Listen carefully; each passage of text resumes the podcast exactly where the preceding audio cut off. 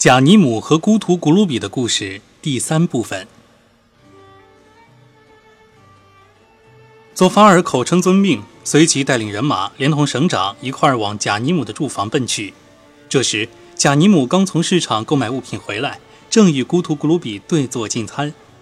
正餐中，孤图古鲁比无意朝窗外一瞥，发现宰相佐法尔率领宫廷卫队已把房屋四周团团围住。士兵们的刀剑在阳光下闪闪发亮，他当即明白有关他的消息已经传到哈里发耳中了。现在面临生命危险，他不禁面色发黄，容颜顿变。继而，他镇定下来，把事情告诉贾尼姆，对他说：“亲爱的，你快逃命吧！”“我该怎么办呢？”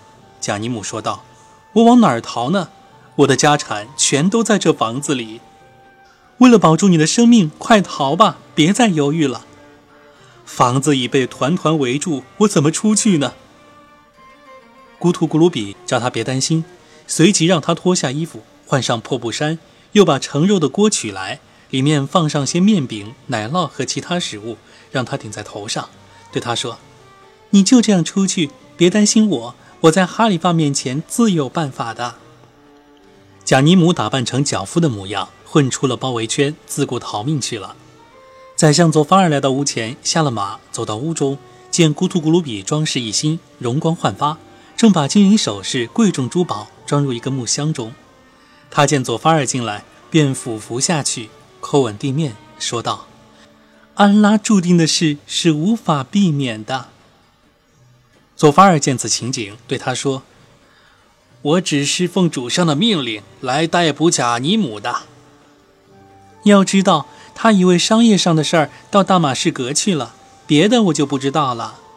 孤图古鲁比说：“我要你把这个箱子保管好，并运到皇宫中去。”遵命就是。佐法尔答道。随即，佐法尔命人扛着箱子，带着孤图古鲁比返回皇宫。返回皇宫前，军士们查抄了贾尼姆的家，把贵重的财物劫掠一空。一路上，孤图古鲁比受到佐法尔和军士们的保护。直到来到哈里发的御座前，佐法尔向哈里发报告了事情的经过。哈里发命将孤图古鲁比置于一间暗室居住，派一个老宫女照管他，因为哈里发认为孤图古鲁比一定遭到了贾尼姆的玷污。哈里发同时发了一道诏书给大马士革总督苏莱曼·宰尼，命他诏书一到，迅即逮捕贾尼姆，并马上解押到皇宫。总督接到诏书。恭恭敬敬地将诏书顶在头上，同时宣谕手下的人即刻前去逮捕贾尼姆，并贴出告示：城中居民凡欲劫掠贾尼姆家产的，尽可与兵士们一同前往。众人来到贾尼姆家，见贾尼姆母亲和他的妹妹菲特娜坐在一座坟墓前，伤心地哭泣。众人一拥而上，将他俩抓了起来，同时拼命抢劫贾尼姆的家财。母女俩不知道发生了什么事。他俩被带到总督跟前，总督询问他俩贾尼姆的下落。母女俩说道：“贾尼姆出门一年多了，我们没有他的一点消息。看来他已不在人世了，所以我们为他造了一座坟，每日里祭悼他。”总督见问不出情况，便把他俩释放了。母女俩虽被释，可有家难回，不得不流落街头，沿途乞讨。再说贾尼姆自遭劫难后，心中无限忧伤，独自踽踽而行。一路上饥寒交迫，身体越来越虚弱。这天，他来到一座小镇，走进清真寺，坐在席子上，将身子靠着墙壁。由于又饥又累，不觉便睡去了。一觉醒来，天已大亮。这时，镇上的人们前来清真寺祈祷，发现了他，见他面色憔悴，形容枯槁。虽然穿着褴褛，却也显示出富贵人家的形态。人们见他饥寒难当，便找来几件旧衣服给他穿上，还有人前去弄来一点蜂蜜和两张面饼让他充饥。人们关切地问他：“外乡人，你从哪里来？是什么使你变成这副模样？”贾尼姆睁开双眼，瞧瞧众人，并不回答他们的问题，只是伤心地哭泣。人们围坐在他身旁，直到太阳高高升起，才各自离去干自己的事情。就这样，贾尼姆在人们的施舍中，在清真寺里度过了一个月，他的身体越来越虚弱，而且疾病缠身。镇上的人们都很同情他，经常在一起商量怎么安置他。最后，大家一致同意把他送到巴格达的医院去。正在这时，过来两个乞讨的妇女，她俩走进清真寺，来到贾尼姆面前。这两个女人就是贾尼姆的母亲和妹妹。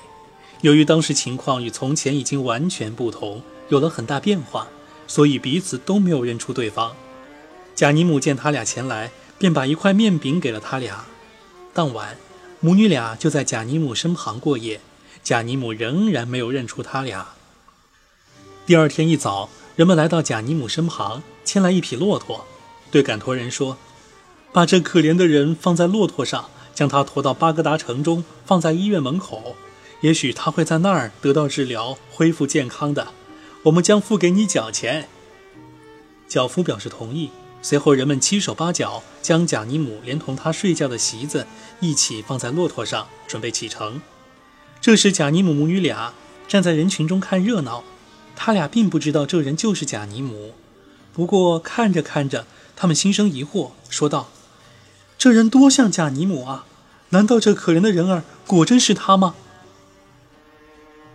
贾尼姆苏醒过来时，发现自己已被绑在骆驼上，他不由得为自己的处境伤心地流下眼泪。人们都注视着他，他的母亲和妹妹也站在一旁观看。虽然他俩不知道他就是贾尼姆，但也同情地洒下伤心之泪。在这之后，母女俩就离开小镇，一路乞讨来到巴格达。赶驼人带着贾尼姆昼夜不停地赶到巴格达医院的门口。他把贾尼姆放下来，就转身返回去了。贾尼姆在医院门口躺着，一直到天亮，来去匆匆的行人才发现了他。人们围在他四周，见他衣衫褴褛，满面病容，便打算把他抬到医院里去。正在这时，过来一位老人，他阻止住大家，说：“我来行行好，帮助这个可怜的人，你们不要把他抬进医院。”如果进了医院，他当天就会被弄死的。他随即命身边的童仆将贾尼姆抬回自己家中，为他铺设好床垫，又拿来新枕头，然后对妻子说：“你要好生照顾他。”老伴儿回答遵命，说完便烧水为贾尼姆洗手、洗脚、擦身子，又拿来下人的衣服给他穿上，之后又给他斟了一杯烧酒，让他喝下取暖。还把玫瑰香水喷洒在他的身上。贾尼姆经老人妻子的精心照料，神志变得清醒了。他想起心上人孤图古鲁比，不由得满心忧伤，暗自落泪。自哈里发一怒之下把孤图古鲁比置于暗室中生活以来，孤图古鲁比忍气吞声，满肚子冤屈无处诉说。如此过了八十天，这天恰巧哈里发从暗室旁经过。听见孤图古鲁比在室中吟诗，吟完诗后又自言自语地说道：“亲爱的贾尼姆呀，你为人多么善良，品格又多么纯洁呀！对损伤你的人，你却以德报怨；对践踏你尊严的人，你却维护他的声誉。你保护了他的妻室，他却无端凌辱你和你的亲人。总有一天，你和哈里发要站在一个公正的法官面前听候裁决。那一天。”安拉就是最高的裁判者，众天使就是忠实的证人。哈里发听完孤图古鲁比的怨诉，明白话中的含义，知道自己错怪了他，使他受到冤屈。哈里发来到宫中，派人把孤图古鲁比召来。孤图古鲁比来到哈里发面前，两眼垂泪，低头不语。哈里发问他：“孤图古鲁比，看来我冤枉了你。”所以你骂我对你施加暴虐，你还说我亏待了对我以德报怨的人。那么我问你，那位维护了我的尊严，我却损伤他；那位保护了我的妻室，我却凌辱他的人，到底是谁呀？就是贾尼姆，我的主上。古图古鲁比答道：“以你的恩惠发誓，他没有侮辱奸淫我。一切无能为力，只有安拉做主了。”哈里发说道：“古图古鲁比，你有什么要求，我一定满足你的愿望。”主上，我希望能得到贾尼姆。咕图古鲁比毫不迟疑地说。哈里发听后说：“我将把他找来，作为上宾款待。”主上，如果我找到他，你是否能把我赏赐给他呢？咕图咕噜比进一步问道。“如果你能把他找来，我就把你赏赐给他，绝不反悔。”主上，希望你能让我到各处去寻找他，也许安拉会使我们相聚。哈里发允许咕图咕噜比去寻找贾尼姆，咕图咕噜比欢欢喜喜地告辞哈里发出宫。他带上一千个金币，拜访各地长老，拿出钱让他们施舍给外乡人，目的是找到贾尼姆。第二天，他又拜访商人们，给商界头领一些钱，让他施舍给外乡人。第二个星期五，他又带上一千金币，来到珠宝首饰市场，召来商人们的头领。给他钱，让他施舍给外乡人。这头领就是搭救贾尼姆的那位老人。他对孤图古鲁比说：“姑娘，你是否可以到我家去看看我搭救的一个异乡年轻人？他性格温和，容貌秀丽，十分招人喜爱。”这老人并不知道那年轻人就是孤图古鲁比要找的贾尼姆，他以为他是个负债的可怜人，失去了往昔的荣华，或者是个与情人分手了的失恋者。孤图古鲁比听后，内心激动不已，对老人说：“你派人引我到你家去看看吧。”老人派了一个小童仆，引着咕图咕噜比朝他家走去。咕图咕噜比对老人感激不尽。咕图咕噜比走进老人的家，向老人的妻子致了意。老人的妻子慌忙起身迎接。他原先曾认识咕图咕噜比。咕图咕噜比问道：“那个可怜的人儿在哪儿？”老妇人边流眼泪边说道：“小姐，他就在这里。看来他曾经是个有钱人家的子弟嘞。孤图咕噜比朝床上躺着的年轻人望去，仔细端详，面前这个人好像就是贾尼姆。不过，由于贾尼姆此时的情况已大大改变，形容枯槁，骨瘦如柴，孤图咕噜比竟没有把他辨认出来。但他对这年轻人还是深表同情。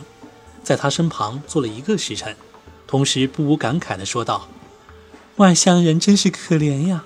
即使他原来是王侯公卿，也难免落得如此凄惨的下场。”然后他吩咐给年轻人进汤服药，又过了一会儿，方才离去，回到皇宫。第二天，他又到各个市场上去寻找。这时，那商界老头人过来报告他：“尊敬的小姐。”今天有一个妇女和她的女儿来到我们城中，看来他们曾是富贵人家的太太小姐，不过眼下却穿着破衣烂衫，每人脖子上挂一个破布口袋，面容憔悴，神情忧伤。我现在把他俩带到你跟前，为的是收容他们，以免他们沿街乞讨，因为他们可不像是讨饭过日子的人啊。我们救助他们，安拉会给我们进入天堂的恩赏呢。孤图古鲁比听后说：“我很想见见他们，他们现在在哪儿？”老人将母女俩带了进来。咕图古鲁比细细打量着母女俩，发现她俩美貌非常，便同情地说道：“指安拉起誓，这一定是有钱人家的太太小姐。”上界老人说道：“为了安拉的奖赏，我们保护穷人和帮助外乡人。这母女俩也许遭到横祸，家产被人掠夺。”因此无家可归，才到处流浪呢。母女俩听老人这么一说，顿时失声痛哭。他们想到贾尼姆至今下落不明，哭得更加厉害。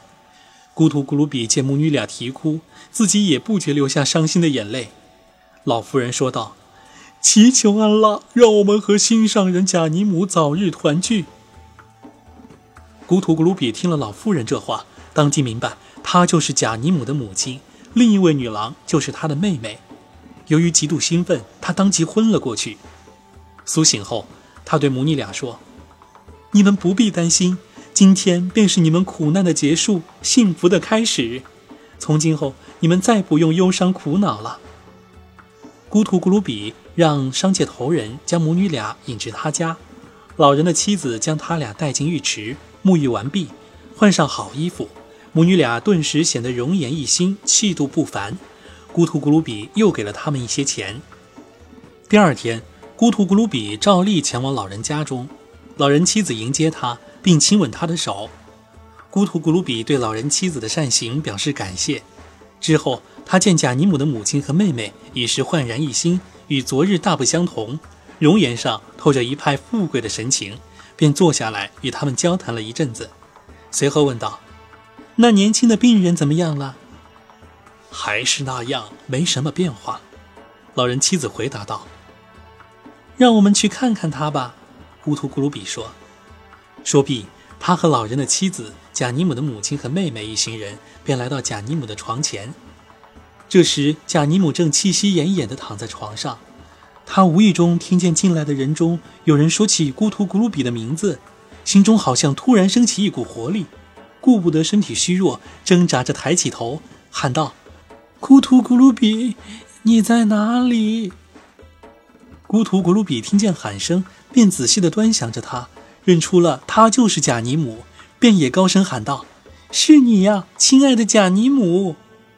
贾尼姆应声答道：“是我呀，亲爱的孤图咕鲁比。你站近些，让我仔细瞧瞧。”这时，孤图咕鲁比由于内心过分激动，当即昏倒在地。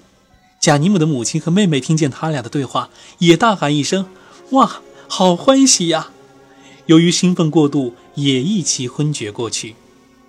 不久，他们慢慢苏醒过来。孤图古鲁比对贾尼姆说：“感谢安拉，他使我们团聚，也使你和你母亲、妹妹相遇。”随后，他对贾尼姆说了他和哈里发之间发生的事，说道：“我向哈里发讲了真话，哈里发相信了我，对你也很满意。如今他希望见到你，而且他还要把我赏赐给你。”贾尼姆听后十分高兴。孤图古鲁比吩咐他们先别离开房间。说完，他便起身回宫，拿出从贾尼姆家里运到宫中的那个木箱，从中取出一些金币，把它交给商界头人，对他说：“用这些钱到市场上去给他们每人买四套新衣服，再买二十块手巾以及其他用品。”交代完毕，他让贾尼姆、贾尼姆的母亲和妹妹先后到浴池洗浴。洗浴完毕。他给他们端来炖肉、肉汤、苹果汁，让他们吃喝。如此过了三天，在这期间，他每天给贾尼姆、贾尼姆的母亲和妹妹炖鸡、烧肉，还给他们甜食吃。三天之后，贾尼姆和母亲、妹妹由于身体得到补养，精神渐渐得到恢复。这时，孤图古鲁比让他们再次洗浴。洗浴之后，换上新买来的衣服。孤图古鲁比让他们暂时留在商界头人屋中，自己一人先回宫中。他来到哈里发面前，叩吻地面，向哈里发报告了事情的经过，说贾尼姆及他的母亲和妹妹均已找到。哈里发听后，便命宰相佐巴尔前去把贾尼姆带来。孤图古鲁比赶在佐巴尔前面，先期返回商界头人的家中，对贾尼姆说：“哈里发已经派人前来召唤你了。”你在哈里发面前要冷静沉着，谈吐得当，机智灵活。他让他穿上最华丽的衣服，佩戴上最贵重的装饰，还给了他很多钱，并叮嘱他，进到宫中后，对哈里发的侍从们要上上下下多给赏钱。这时，宰相佐法尔骑着一匹骡子来到商界头人的屋前，贾尼姆起身前去迎接，并叩吻地面。这时的贾尼姆已是福星高照，前程似锦。宰相佐法尔带着贾尼姆回到宫中觐见哈里发。在哈里发御前，贾尼姆抬眼望去，只见文臣武将、王侯公卿、达官显贵、奴仆侍卫威风凛凛，站列两厢。贾尼姆一点儿也不惊慌，走上前去叩吻地面，拜见哈里发。随即，他运用自己丰富的才学和伶俐的口齿，吟咏诗歌道：“伟大的君王，功勋昭卓，无人能与你并驾齐驱。”你的地位崇高而显赫，众王之王，你当之无愧。你的军队充满了大地，你的功德与日月齐辉，你的统治公正而贤明，皇天国土中无分远近，全都沐浴着你的恩惠。哈里发听完贾尼姆的吟诵，深为他伶俐的口才而高兴。他让贾尼姆走近他，对他说：“把你的经历和遭遇讲给我听吧。”于是贾尼姆把自己的故事从头至尾讲述给哈里发听。哈里发听后，认为贾尼姆诚实可靠，更加喜欢他，当即脱下一件外套赏赐给他，并对贾尼姆说：“请你原谅我吧。”贾尼姆说：“奴仆和他手上拥有的东西全都属于主人。”哈里发十分高兴，当即命丹波一座宫殿给贾尼姆居住，还每月供给他丰厚的薪金和口粮。贾尼姆把自己的母亲和妹妹也接到宫中居住。